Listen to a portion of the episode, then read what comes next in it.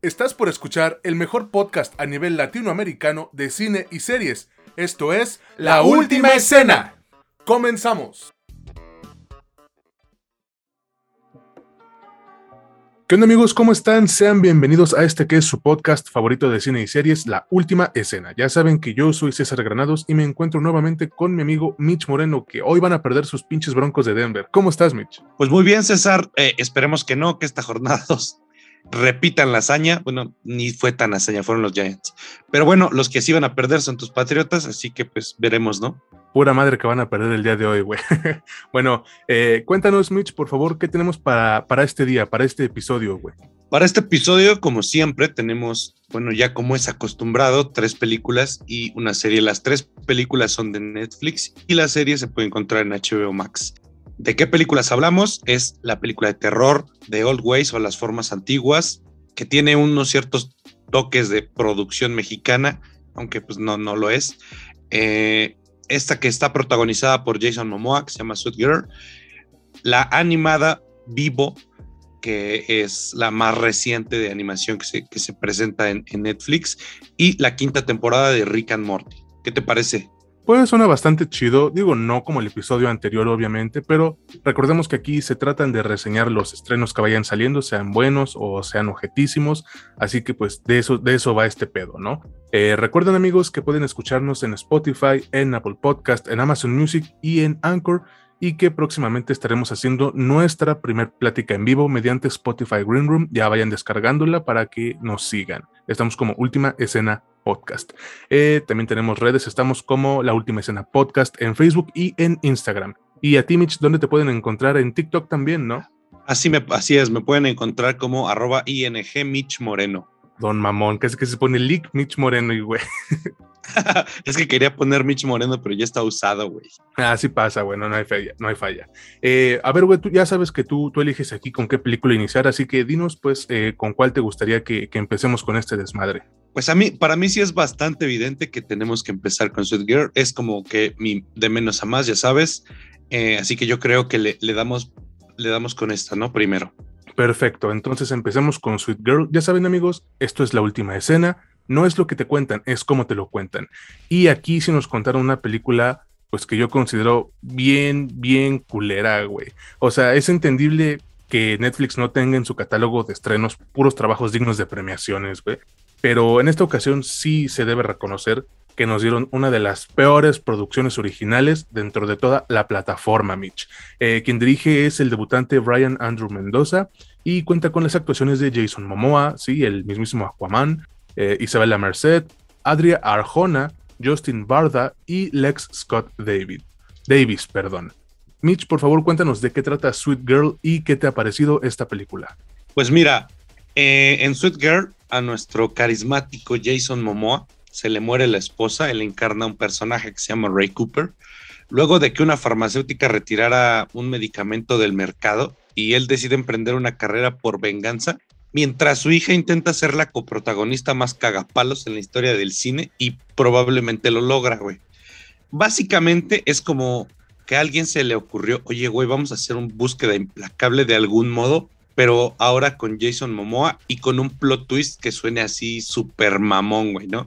Para esto, eh, uno, de los, uno, uno de los escritores es familiar de ese, de ese legendario Bill Eisner, es Philip Eisner, y le encargaron esto y al parecer le sonaba súper chido en su mente lo que iba a suceder en pantalla. Tal vez aquí le pasa factura eh, lo nuevo de este director, o sea, que, que, en su debut hace cosas que tal vez le parecían interesantes y, y, en el fondo la verdad es que no lo son. A mí que me ha parecido, lo que dijiste al principio la describe perfectamente. Es una de las peores películas que podemos encontrar en la plataforma. Además de que las películas de acción tienen una fórmula tan utilizada y tan sencilla de seguir que no es difícil hacer una película de acción interesante, entretenida y que te deje con un buen sabor de boca. No requieres el gran guion, no requieres la gran cinematografía, tienen algunas, algunos momentos específicos en los que se le da especial atención a la acción para generar mayor tensión y mayor emoción, pero nada más. Esta película obviamente no los tiene, tiene algunas pequeñas cosas, pero en general el guion es conveniencias del mismo una y otra vez hasta que llegamos a un plot twist que se supone que nos tiene que eh, sorprender demasiado. De mínima manera lo logra. Sin embargo, el enfoque está tan, tan, tan, tan apuntado a esto en específico, este momento específico de la película, que descuida todo lo demás. No sé a ti qué te pareció. Mira, yo, yo la voy a decirte algo, güey. Eh, la premisa suena bastante convincente, sí, sí, suena interesante. Incluso yo, yo que acabo de decir que es de las más culeras eh, de Netflix, admito que tenía suficiente potencial para hacer más que una sola película, ¿no? Yo creo que si la desarrollabas bien, podía ser incluso algo de dos partes o dejarle una miniserie, una especie de spin-off.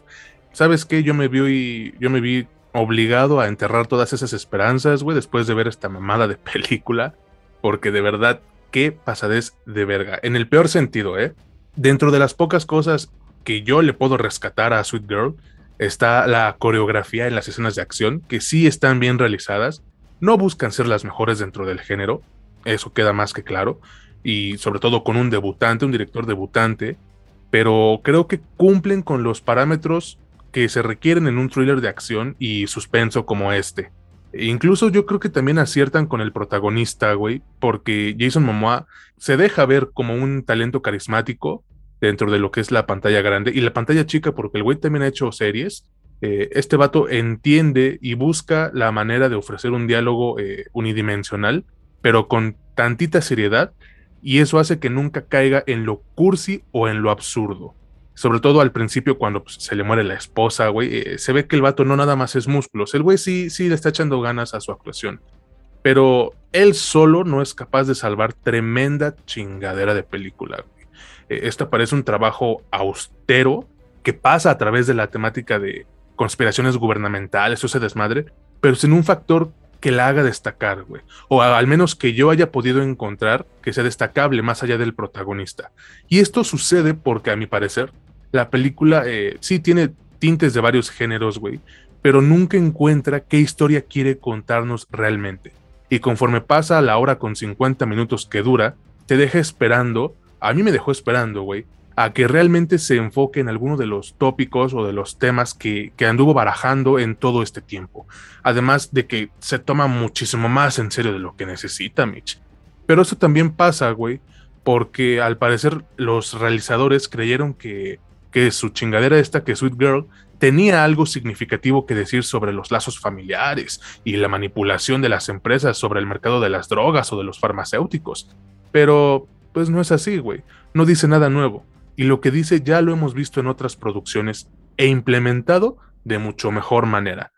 Y no contentos con nada más hacer una película de acción sencilla, güey, para que valga la pena pagar nuestra mensualidad de Netflix, también agregan ese plot twist en el tercer acto, que yo creo, güey, tira por la borda, o sea, tira a la basura todo lo que sucedió antes, y esto lo único que sugiere es una falta de confianza en la historia que estabas contando. Como que le temblaron los huevos al director y dijo, ay, ¿sabes qué? Eh, no me está gustando cómo va, déjale meto un pinche plot twist. Mira, no voy a entrar a la zona de spoilers porque ya sé que el autoestima que muchos tienen se basa en si les cuentan sobre una película o no, pero lo único que voy a decir es que dicho plot twist ofrece una dirección totalmente diferente para la historia que pudo haber funcionado si los cineastas simplemente hubieran ido tras esta idea desde el principio, güey. Y ahora, aquí yo a lo mejor exagero un poco, pero creo que, creo que Sweet Girl, esta película, tiene un manejo de cámara tan notablemente malo, güey, tan culero, que por momentos, te lo juro, parecía como si un paparazzi estuviera siguiendo a Jason Momoa, güey, sin que él se diera cuenta. O sea, no, no te pido que me des una fotografía sublime, güey, no te pido eso, no, no eres obviamente Iñárritu haciendo el Revenant, pero al menos, cabrón, agarra una Steadicam cuando sigas a los actores para que no se vea tan amateur, güey, para que no se vea tan novato. O sea, esas son cosas que te enseñan, eh, puta madre, güey. Yo llevé nada más en mi carrera cuatro meses de apreciación cinematográfica y eso te lo enseñan desde el principio, güey. Agarra una pinche Steadicam para que no te tiemblen las manos y se vea culero. Y fíjate que el, el encargado de cámaras, güey, es el mismo En el 2016 nos entregó Jason Bourne y en el 20 nos dio La vieja guardia, que son películas que tienen una eh, cinematografía bastante, bastante superior. No sé si acá simplemente le valió verga, güey, pero, pero sí se nota, se nota la deficiencia. Yo no me voy a extender, pero sí me voy a permitir diferir. Yo creo que Jason Momoa sí le hace falta echarle bastantes más ganas a la actuación. No creo que, pese a lo carismático que es el personaje en pantalla, yo no creo que haga que sea suficiente para cargar con, con una película porque porque pues tu actuación si bien ya no es lo amateur que se llegaba a notar hace ciertas producciones tampoco tampoco te, te da como para que cargues esto no eh, yo no la recomiendo en serio si se la pueden ahorrar ahórrensela, quiéranse, quiéranse mucho y, y, no este, y háganos caso, no se van a arrepentir. Está en Netflix, pero en serio que yo creo que debería, la, bueno, no sé si los ejecutivos o no sé quién tome las decisiones ahí, pero últimamente Netflix está soltando un montón de dinero y de 10 que sacan, de 10, digamos, que intenten ser blockbusters o pequeños blockbusters, ocho películas están culeras, de, mediocres a culeras. Y uno o dos se rescatan, pero yo creo que por ese uno o dos se podrían, eh, eh, no, no, no salvan las porquerías a las que le están entregando dinero. Yo creo que deberían de tener más cuidado, no sé, como Apple Films, que, que la neta sí supervisa más de cerca a quién le está entregando las cosas y nos dan un poco más de promedio de calidad. Pero bueno, dejando de lado ese tema, yo la verdad es que sí les digo que ni de ruido de fondo, ¿eh? Igual, ¿eh? yo para concluir creo que es una película cargada de clichés mal implementados de acción y que se, se, lastima un chingo por, por el plot twist que llega bien tarde y que la neta está de sobra para mí, güey. Además de que la neta desperdicia una historia con mucho potencial, güey. Eh, no la recomiendo tampoco. Nosotros siempre invitamos a que ustedes eh, generen su propio criterio viendo las películas, pero en esta ocasión sí les pido que confíen en el nuestro y se salten este trabajo. De verdad, amigos. Eh, pero ya, si ustedes la quieren ver, como dijo Mitch, está en Netflix. Y también la película que está en Netflix es la siguiente de la que vamos a hablar. Y es nada más y nada menos que las formas antiguas, The Old Ways. Como dijimos, güey, Netflix no deja de darnos estrenos y pues ahora optó por enfocarse al mercado latino, entre comillas, con esta película que, mira, yo no considero que sea tan mala como, como mucha gente dice, pero sí se queda muy lejos, muy, muy lejos de lo que pudo haber sido un gran trabajo dentro del género de terror, güey. Más que nada apuntándole al mercado latino como al parecer creen. Eh, quien dirige esta película es otro debutante, güey, es Christopher Allender y cuenta con un elenco conformado por Brigitte Cali Canales, Andrea Cortés, Julia Vera y Sal López. Mitch, eh, por favor, cuéntanos de qué trata las formas antiguas y qué te ha parecido este trabajo de Netflix. Bueno, pues The Old Ways, o como por ahí le anduvieron diciendo, los viejos güeyes. Se trata de Cristina, que es una reportera que creció en Catemaco, en Veracruz, que es un, una zona medianamente costera de México, y vuelve para investigar sobre unas cuevas que, según los locales, albergan demonios viejísimos, o lo que ellos llaman demonios, ¿no? La cosa no sale bien y esta morra simplemente despierta semi secuestrada con un par de personas intentando realizarle un exorcismo. La película básicamente se trata sobre ese intento de exorcismo. Después de aquí, eh, no sé si de nuevo, como con Sweet lo novel del, del, director haya hecho que la película simplemente perdiera toda la dirección eh, casi en el momento en el que nos presentan la premisa. Después de los primeros 20 minutos, tú esperas que la película tenga un tono de terror porque se supone que es una película de terror. Sin embargo, esto para mí nunca sucede, güey. Es, había, hay pequeños asomos y tal vez, de nuevo, puede que haya sido por lo nuevo del director, una como intención clara de evitar clichés de terror. Sin embargo, los clichés existen porque son involuntarios. Algunos lo son, algunas conveniencias en los guiones regularmente este, ya están en el manual. Por ejemplo, el viejo recurso de que si estás en una conspiración, eh, llegas a una reunión con la persona con la que se supone que te quieres matar y te llevas una grabadora escondida porque hay confianza y de pronto pues con esa grabación lo metes a la cárcel. Eso ha sucedido en un chingo de series, eh, eh, películas, perdón, y seguirá sucediendo porque es un cliché viejo que funciona y que está casi de manual. En el terror también hay este tipo de clichés que generalmente te generan los, los jump scares. Acá parece que quieren evitar esto y quieren tratar de mostrar un poco eh, folclore eh, latino, especialmente precolombino, y ese enfoque hace que la película pierda sentido. De pronto, el tono te hace pensar más que estás viendo no sé si un drama, güey, si un, si un capítulo de una serie que pretende ser como de terror con algunos elementos ahí místicos, pero para mí, que soy una persona fácilmente espantable que vio la película a las 12 de la noche, el terror nunca llega. No sé a ti qué te pareció, César. Ah, tengo sentimientos encontrados con esta película, Mitch, la neta. Em, yo creo que la historia en sí no es realmente nueva, güey.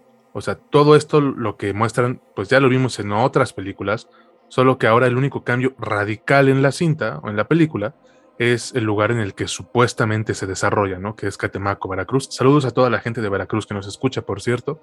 Y digo supuestamente, ¿no? Porque fuera de algunas menciones al lugar, no hay realmente nada que nos indique relación a este poblado, güey. Mira, yo no pienso sumergirme tanto en si la representación de los brujos de Catemaco es totalmente fiel y la chingada, porque se ha dicho que esta película pues es una reinvención del tema, y recordemos, es una puta película. O sea, si quieres algo que sea 100% verídico, ve tú y haz una entrevista, ¿no? Solo digo que al menos pues hubieran mostrado cierta conexión entre los protagonistas o los personajes y la ubicación, ¿no crees? Eh, yo creo que los efectos y los valores de producción establecen, aunque sea un poco el escenario, para que el director Christopher Allender se, acople al género. Sí, los clichés del cuerpo contorsionándose que vemos en todas las películas de posesión, sí están ahí, pero la música, güey, la pintura facial y, estos eh, como bailes tribales o encantamientos, pues le dan, le dan a las formas antiguas un pequeño sabor mexicano, un pequeño sazón eh, con el que muchos de nosotros podremos identificarnos, aunque sea por breves momentos, por un ratito nada más. Y también, mira, la iluminación eh, en conjunto con la fotografía de la película, creo que es uno de los mejores aspectos, obviamente guardando proporciones, recuerden. ¿Por qué, güey? Porque al mezclarse, eh, sí logran construir en la audiencia un poco de ese sentimiento de, misticismo, de soledad y de miedo a lo desconocido que, está encarando nuestra protagonista, ¿no? Eh, no digo que sea lo mejor que se ha visto dentro del terror, ni de cerca, pero creo que es lo suficientemente bueno para destacar, güey. O sea, obviamente, recuerden, guardando proporciones. Los, los jumpscares que, que tiene la película realmente no son muchos y los pocos que nos dan son efectivos, a pesar de que después de un rato sí se vuelven súper predecibles. Eh, al menos no, no aplicaron la de poner 48.977 jumpscares cada 3 minutos, güey, como en el conjuro, porque al parecer esos güeyes no saben realizar eh, terror. Sobre, bueno, James Wan sí, él sí, pero los demás están bien pendejos. Eh, pero ya de ahí, güey, eh, creo que el ritmo y la dirección sí dejan mucho que desear, porque, mira, la película tiene una duración de, hora y media, sí, hora y media, creo 90 minutos, pero ¿qué crees? Sientes que dura el doble, güey a pesar de que tiene uno, uno que otro momento decente dentro de esa hora y media. No supieron manejar bien los tiempos y te juro que la película se siente como de dos horas y pico. De las actuaciones no puedo hablar mucho ya que todo el elenco hace lo posible por darnos algo decente. Por momentos actúan terrible, güey, eso sí. Pero principalmente lo que sucede es que las formas antiguas nunca genera la empatía suficiente por nadie. Y lo que la convierte en una película de terror que sí puedes ver, pero que no experimentas, güey. O sea, no acabas por decir, ay, no mames, pobrecita, güey, está secuestrada. No, güey, te acaba valiendo madre. Pero ¿sabes qué? Eh, yo creo que el mayor problema se encuentra en el tercer acto, ya que justo cuando piensas que, que estás presenciando el clímax, pues te llevas una sorpresa, güey, que no es agradable eh, de que a esta película le sobran otros 20 minutos. Y toda esa tensión que ya liberaste hace unos momentos no vuelve por más que lo intentes. No vuelve por más que esos güeyes se esfuercen, entre comillas. Eh, mira, no es por desprestigiar el trabajo de los escritores o del director, pero estos son errores que la neta eh, debieran haber reconocido, que debían haber reconocido en alguna revisión de guion, Mitch. Así que mira, debajo de esta fachada eh, exótica y probablemente mal informada, pues no existe casi nada que diferencie a esta película de otros exponentes dentro del mismo subgénero. Pero pues yo creo que con todo y esto, eh, podría ser la opción ideal para un fin de semana sin nada, realmente nada que hacer. Eh, yo sí la recomiendo, pero como dije, si neta no tienen ningún otro pinche plan en su vida, o si de plano quieren quitarse la espinita de verla y generar su propia opinión, lo cual es más que perfecto. Fíjate, yo, yo, yo difiero con la recomendación, yo también pediría que se la ahorren, aunque tengo que reconocer que la película, pese a la opinión negativa que proviene de mí, eh, tiene algunas bondades a resaltar. La primera es que es uno, es, es un, eh, es un logro de algún modo el que puedas hacer una película entera prácticamente en un cuarto. ¿no? Eso ya desde que estudias cine te dicen que es como que lo más difícil de hacer en, pantalla. Salvo una muy pequeña locación, esto simplemente sucede en un solo lugar, ¿no? Y eso sí es de resaltar porque no es, no es nada sencillo lograr tensión en solo una habitación ellos lo logran de cierta manera y en su justa medida. Si quieren verla, al menos por este elemento, pues la pueden encontrar en Netflix. Yo no se las recomendaría, pero aquí somos partidarios de que eh, los gustos, pues cada quien tiene los suyos y pueden formarse su propio criterio, ¿no? Así es, y como les dijimos, si ustedes quieren quitarse esa espinita de verla, pues adelante, de verdad, eh, no hay ningún problema. Recuerden que está en Netflix. Y ahora vámonos con la serie, eh, esta ya teníamos muchas ganas de reseñarla, al menos yo, porque pues, soy fan, soy fan de esta pequeña serie. Me gustaría mucho que comencemos, Mitch, estamos hablando de la quinta temporada de Rick y Morty, el Rick and Morty, dicen por ahí, ¿no? Esta la pueden Ricky Martin, güey. el Ricky Martin. Eh, bueno, como les dijimos, esta la pueden encontrar en HBO Max y pues creo que yo me encuentro eh, con opiniones mixtas refiriéndome a esta temporada, güey. Eh, la neta es que me ha parecido una de las más menos divertidas en ciertos aspectos, pero en otros la verdad es que destaca bastante. Eh, cuéntanos, Mitch, por favor, si se puede, ¿no? ¿De qué trata esta madre y qué te ha parecido a ti esta temporada, güey? Bueno, eh, básicamente Rick and Morty sigue la misma fórmula desde la primera temporada, que es el Rick es un científico anciano alcohólico que se lleva a su nieto, que es un puberto, que está todo pendejo, que se llama Morty, a tener aventuras por el universo o los multiversos, ¿no?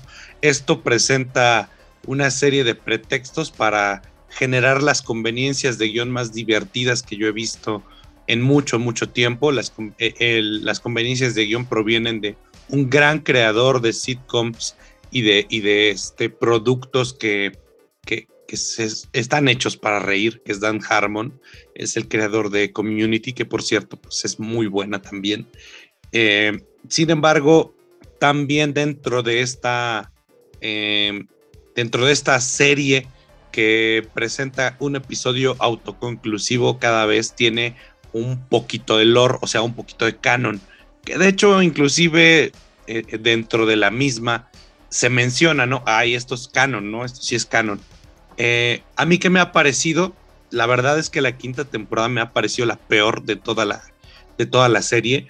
No sé si ya se está haciendo por obligación o no, pero pese a que, como ya dije, los episodios regularmente son autoconclusivos durante todas las temporadas.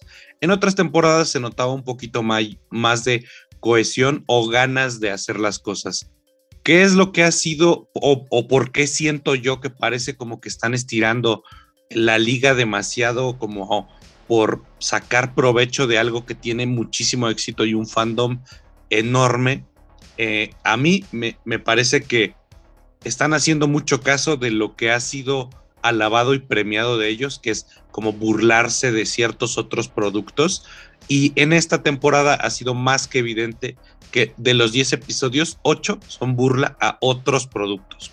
No hay como la mano original de voy a crear esta situación que tiene mucho de sci-fi, güey, tiene mucho de cuestionamientos emocionales, económicos, sociales, políticos, que bueno, como ya dijimos anteriormente con, con este, con Evangelion, eh, también parece que la gente se quiere proyectar en, en, los productos y aquí también le pasa lo mismo, ¿no? Rick and Morty ha sido, se le ha atribuido una profundidad filosófica que no creo que Dan Harmon le haya querido meter.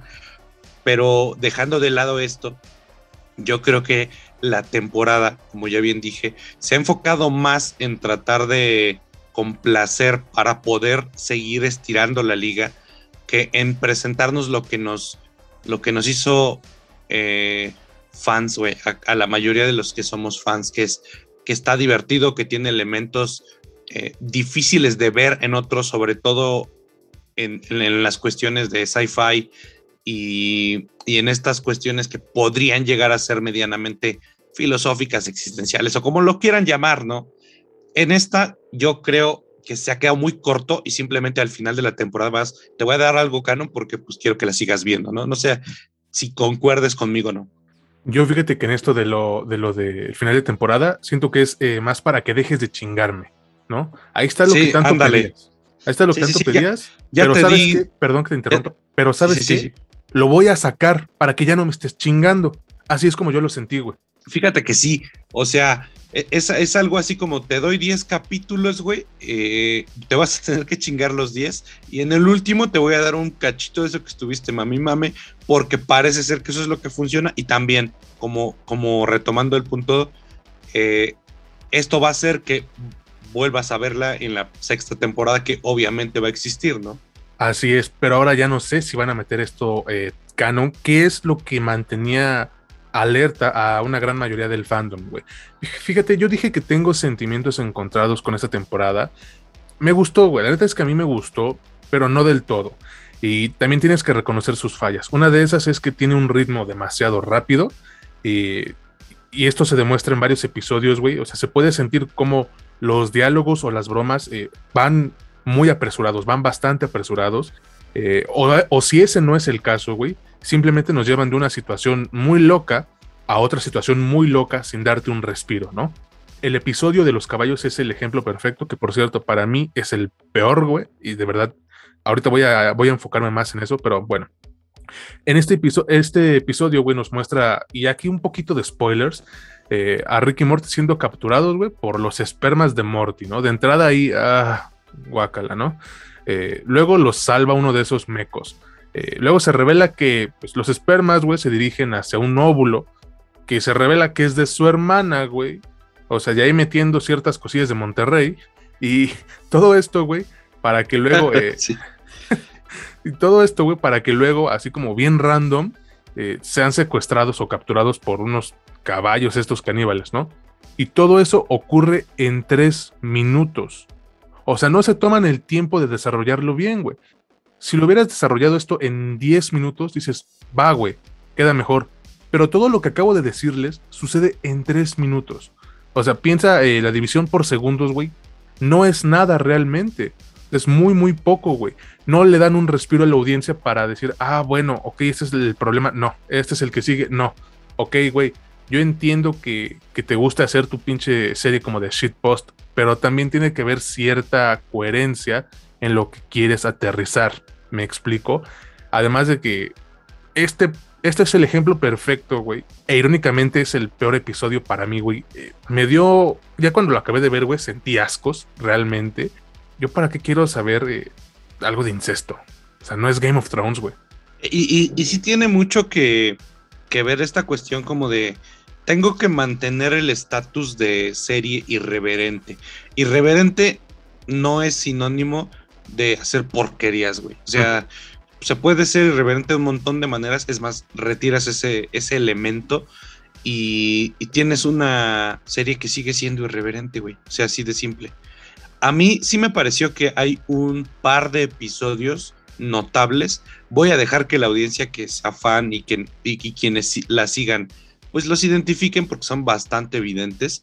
Eh, pero el resto, a mí sí me pareció como un, güey, me los voy a ahorrar. O sea, la neta, tal vez puedo decir, ah, pues sí, sí me gustó, pero yo la verdad es que con esta temporada no sentí nada de lo que, por ejemplo, la tercera, güey, que, que, a mi gusto es la mejor, este, o, las otras. La primera, la primera, de hecho, me parece un poquito flojilla, pero hacia el final de la primera temporada es cuando te engancha y tiene todos estos elementos que, que la hizo, hizo que todas, todos la amaran este, y los mantiene durante la segunda, la tercera, la cuarta. Acá como que ya se les está acabando el, el mollo, güey, y, y, y, no sé si, como dije ya y lo repetí, ya solo están estirando la liga, ¿no? Pero sabes que uno de estos factores que, que, se, que no, bueno, que funciona como el núcleo, güey, dentro de la serie es la relación entre obviamente Rick y Morty, güey. Y aquí se quedó un poco de lado. No sé si tú te diste cuenta de eso. ¿Qué sucede, güey? yo no tengo pedo con que explores más sobre los personajes de manera individual. Ok, pero pues si vas a hacer eso, dales desarrollo, güey. No repitas cosas que ya hemos visto en temporadas pasadas. En el episodio de Planetina, ¿no? Que el Morty se pone triste. Eso ya lo vimos, güey. En la cuarta temporada. Con el episodio de la tina de ácido, güey, que es uno de los más cabrones. ¿Sabes qué, güey? Yo pienso, y yo eso es lo que estuve pensando al ver esta temporada. Es muy probable que Dan Harmon eh, refleje, se refleje a sí mismo en, en, Rick. Y tal vez por eso deja de lado a Morty, güey. O sea, porque pues para él ya Morty es como un accesorio, ¿no? Es como, es como el que te permite tal vez a ti obtener las lecciones que estás necesitando como para desarrollarte.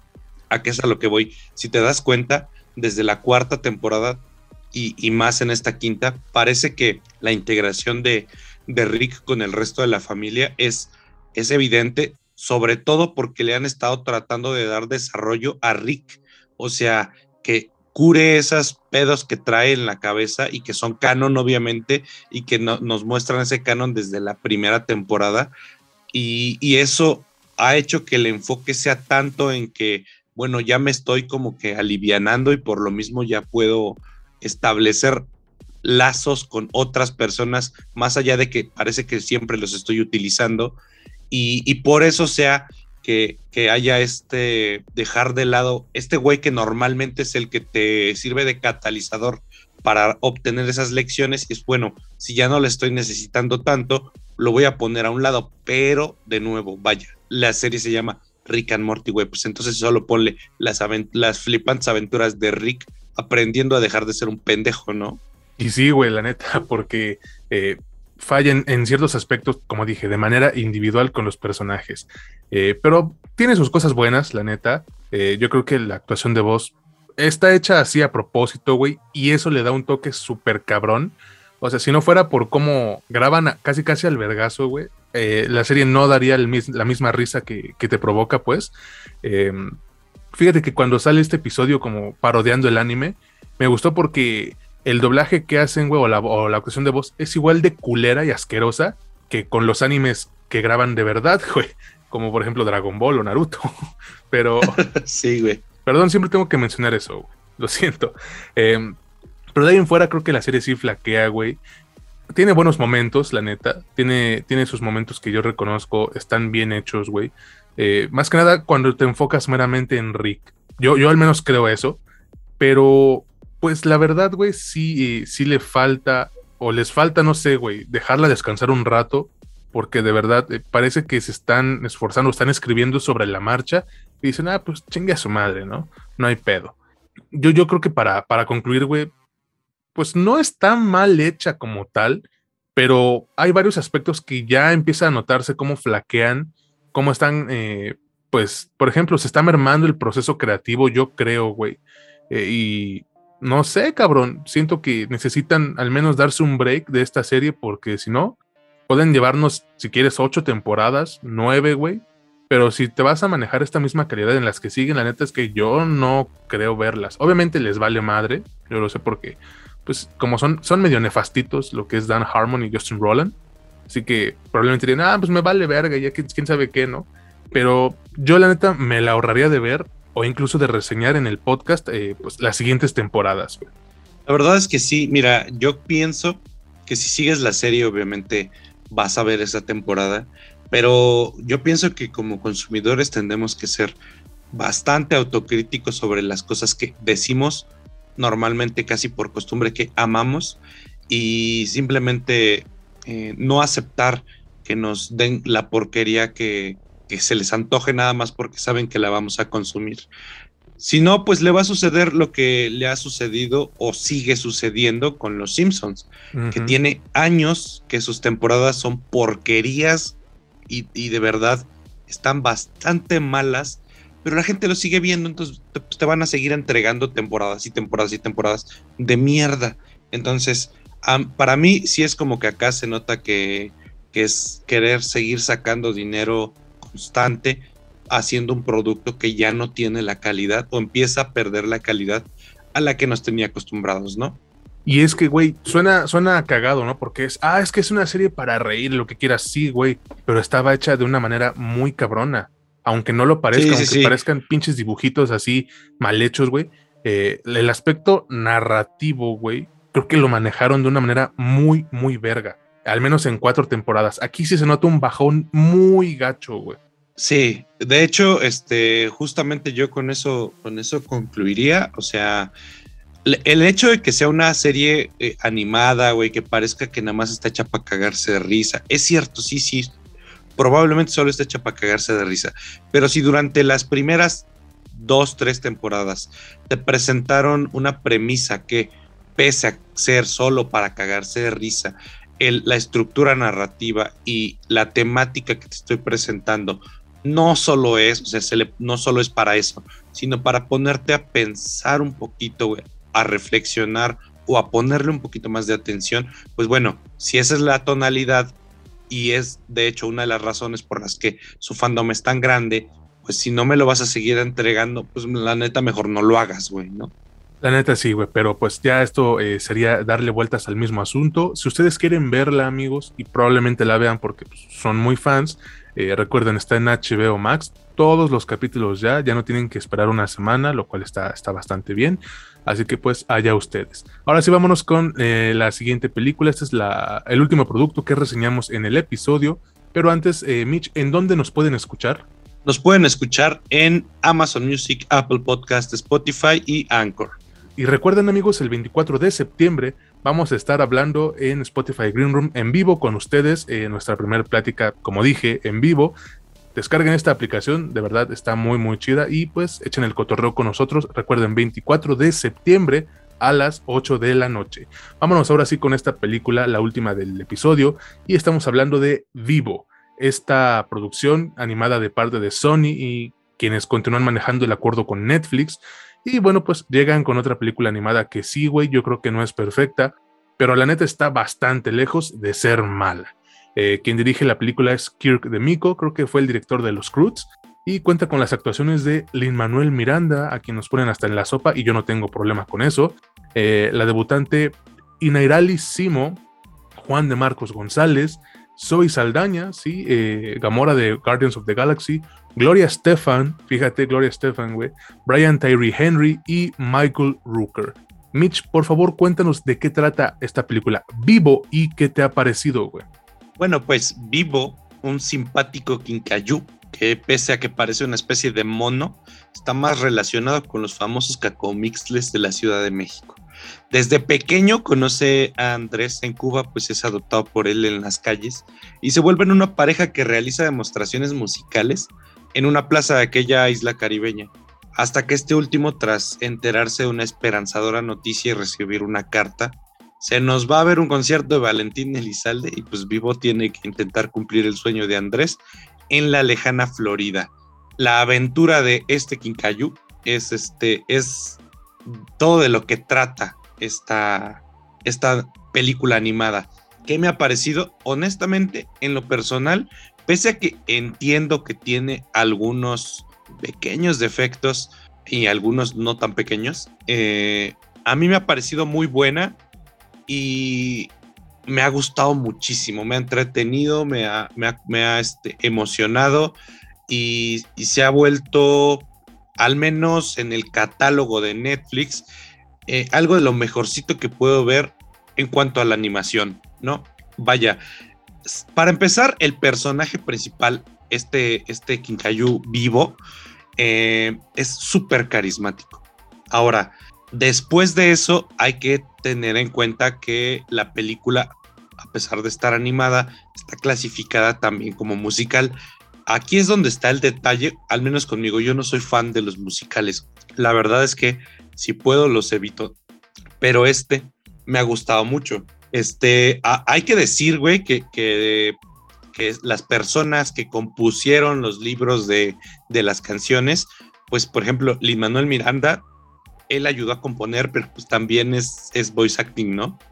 Y lo hizo junto con Kiara Alegría Hughes, que son los mismos que hicieron la, la obra de Broadway In the Heights, y de hecho Kiara Alegría Hughes escribió el guion de las canciones, el guion y las canciones de, la adaptación que ya, de la que ya hablamos aquí, aquí en el podcast, ¿no? O sea, aparte son personas súper talentosas en lo musical y al parecer son buenos en todo, porque Lin Manuel Miranda pues hace también una buena, buena este, interpretación acá. Fíjate, yo pienso que pese a estar un poquitín, un pelín, güey, sobresaturado el, el, el cine animado últimamente. No sé si habías tenido la misma sensación que yo, güey. Como que hay ya demasiados productos muy, muy rápidamente. Eh, esta me parece que tiene su capacidad de destacar debido justamente a que nos presenta un lado bastante latino de la música, justo como In the Heights, eh, pero además nos da a este protagonista que es imposible que no te caiga bien. No sé a ti qué te pareció, César. Bueno, yo voy a estar en desacuerdo con esto de la saturación de los productos animados, pero es más por mi lado fanboy. O sea, me gusta mucho la animación, y si me das más animación, la voy a consumir de, todos modos. Sobre todo anime, más que nada porque pues las producciones gringas están medio culerillas hoy en día, en cuanto a series principalmente, pero punto y aparte. Eh, para mí, Vivo, güey, es una de las mejores ofertas animadas que nos han dado este año me dejó con una sonrisa en el rostro, güey, y eh, tocó un punto cálido en mi corazón. Eh, la neta, yo creo que las canciones son lo mejor que tiene que ofrecernos esta película.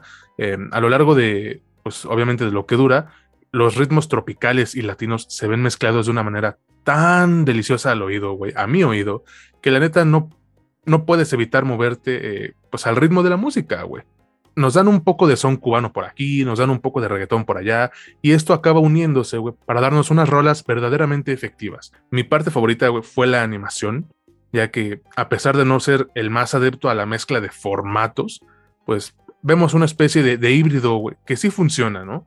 Porque los cambios eh, ocurren de manera no, aleatoria, ni tampoco son tan constantes. Aquí sí predomina el 3D, pero el 2D llega en los momentos en los que debe llegar y aterrizan mejor de lo que yo esperaba.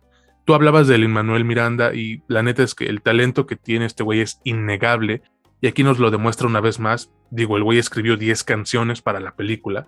¿Y cómo nos muestra otra vez su talento? Pues haciendo un voice acting sumamente bueno, güey. Y el resto del elenco pues no se queda atrás ya que todos suenan bastante fluidos y naturales eh, y eso se agradece, güey. Mira, el doblaje de Estados Unidos o el voice acting aún está en pañales, pero ha ido creciendo poco a poco. Menos en anime les queda de la verga. Pero bueno, ese es punto y aparte. Eh, es que no se lo toman muy en serio, ¿no? Y ese es el problema, güey. Neta, amigos, aquí un pequeño paréntesis. Me escuchan mamar y mamar con que, ay, es que hablas del doblaje gringo, está bien culero. Busquen, busquen en, en YouTube Rock Lee versus Gara de Naruto en inglés y van a ver de qué les hablo. Oh, I'm going to attack you. No mames, güey, nadie habla así, cabrón. pero bueno, em, mira, la película yo creo que no pierde el tiempo con momentos o escenas que en otros trabajos eh, simplemente se quedan en el corte final como para consumir tiempo, güey. Aquí eh, la historia es breve, es concisa, es compacta y así funciona muy bien. Y mira, si a esto le sumamos que ya sin créditos la película dura nada más una hora 26 minutos, pues resulta mejor, ¿no? Eh, suena como que estoy diciendo que esta película es perfecta, güey, pero no, de verdad no. Eh, Vivo se vuelve mucho menos interesante cuanto más se aleja de la fuerza de estos, eh, de sus orígenes musicales, una vez que, decide que es una loca película de acción en lugar de una comedia romántica, por así decirlo, eh, presumiblemente para mantener interesados a los más jóvenes, pues el ritmo de la película irónicamente se vuelve un poco lento. Y a esto le sumamos que muchos de los personajes pues solo están de relleno y no aportan nada al desarrollo de la historia, ¿no? Dejando ir la oportunidad de trabajar con talentazos como lo son Michael Rooker o incluso Nicole Bayer, güey, que se me olvidó mencionarla al principio. Pero fuera de estas cuestiones, yo creo que la película es disfrutable totalmente, güey, para todas las edades. Y si piensas verla en familia, de una vez te digo que esa es la mejor opción posible. Eh, mira, me salió un comentario en Facebook que dice, ay, yo no soporté la película, ¿cómo es posible que, güey, es una película sobre un chango que canta, no mames? O sea, no te pongas tan puto exigente. Por eso no tienes amigos, güey. Por eso no tienes ni hijos con quien ver esta pinche película. Por eso a nadie le interesa tu opinión, güey. Por eso le vales ver a medio mundo, güey. Pero bueno, yo, yo para concluir, güey, creo que es una película enérgica, entretenida y que es conmovedora desde el principio. Eh, con unas canciones bastante frescas y que sí despiertan tus ganas de bailar, aunque no sepas. Y déjame te digo, si eres mexicano y no sabes bailar, qué pinche pena, de verdad. Pero esa es otra cosa. Eh, tiene una animación bastante buena, güey, con, con pequeñas fallas que sí se notan, pero que no la afectan de gran manera, cabrón. Yo sí la recomiendo.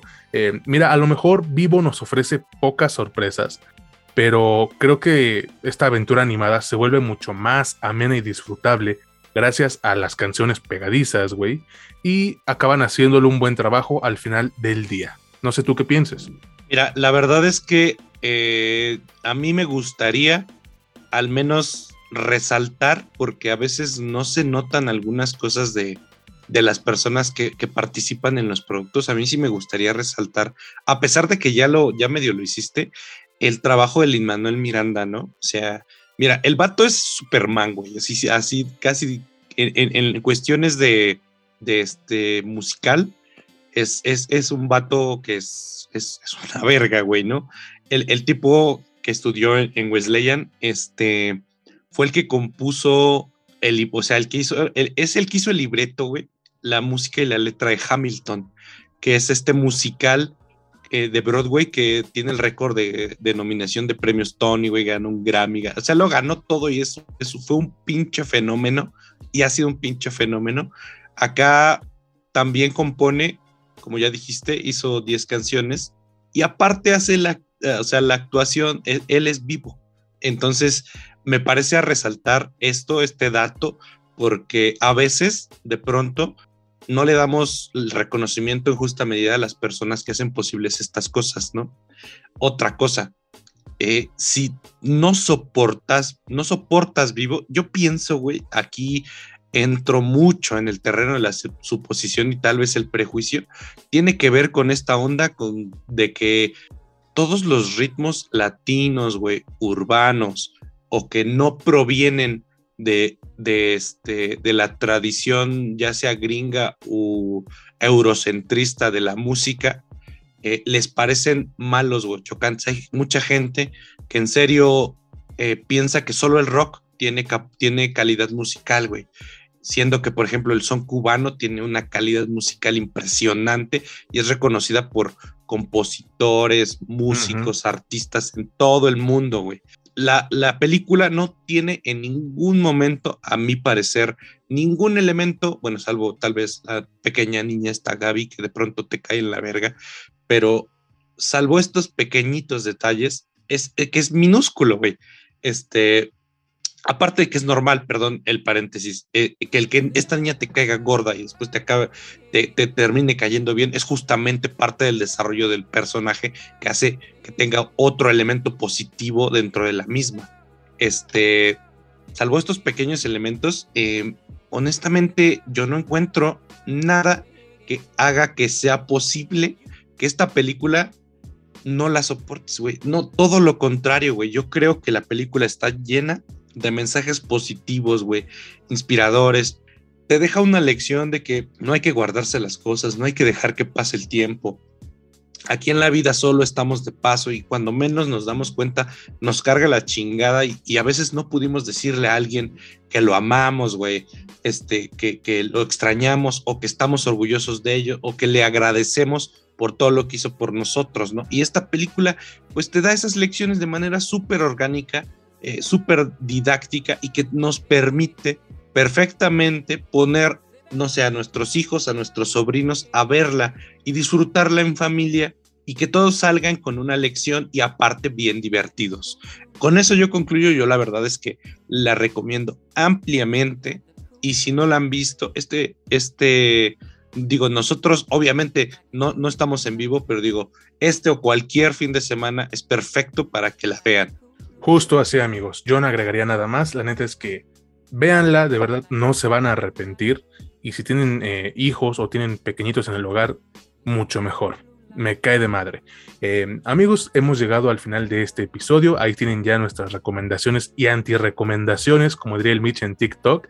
Eh, ya si ustedes quieren verlas o no, pues eh, es su decisión y créanme que está perfecto.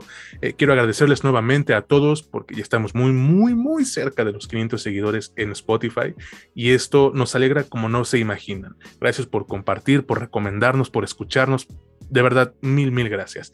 Eh, le mando un saludo muy, muy especial a mi amigo eh, Rafael Arturo Mota, que nos escucha, nos apoya, güey. Él nos comparte en cada, cada post que, publicamos en la página. Él lo comparte, güey. Neta, muchas gracias, carnal. Tienes nuestro eterno agradecimiento. Eh, ¿Algún saludo, Mitch, tú que quieras mandar? Este, no, en esta ocasión, la verdad es que son, es tanta la gente que nos ha estado apoyando, compartiendo, que nos están ha estado dando su opinión, perdón, este, que pues no acabaríamos, ¿no? La verdad es que a todos muchísimas gracias, mi eterno agradecimiento porque este proyecto, pues obviamente no, no, este, no llegaría a ningún lado de no ser por ellos. Exacto. Y recuerden amigos, ya lo dijimos y lo voy a decir de nuevo, me vale verga.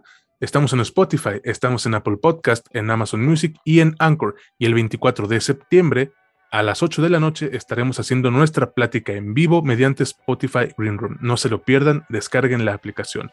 Búsquenos en Facebook, estamos como La Última Escena Podcast, en Instagram estamos igual y en TikTok, ¿cómo te pueden encontrar, Mitch? Como ING Mitch Moreno. Se nota que es ingeniero el Mitch, se nota. Así es, así es. No, sí, sí, sí estudié, o sea, este, normalmente no, no, no lo, no lo mencionamos, obviamente, pero aparte de haber estudiado eh, eh, apreciación cinematográfica y haber estado un par de años estudiando letras, la que sí acabé, la carrera que sí acabé fue la ingeniería. A huevo, canal, qué chingón. Pocos, pocos tenemos ese, ese chance, la neta. Bueno, amigos, esto ha sido todo. No queda más que agradecerles nuevamente. Y bueno, esperemos que nos podamos escuchar en la siguiente emisión. Recuerden, esto es la última escena. Yo soy César Granados y estuve con mi amigo Mitch Moreno. Que pasen un excelente día, tarde, noche y recuerden, no es lo que te cuentan, es cómo te lo cuentan. Hasta la próxima.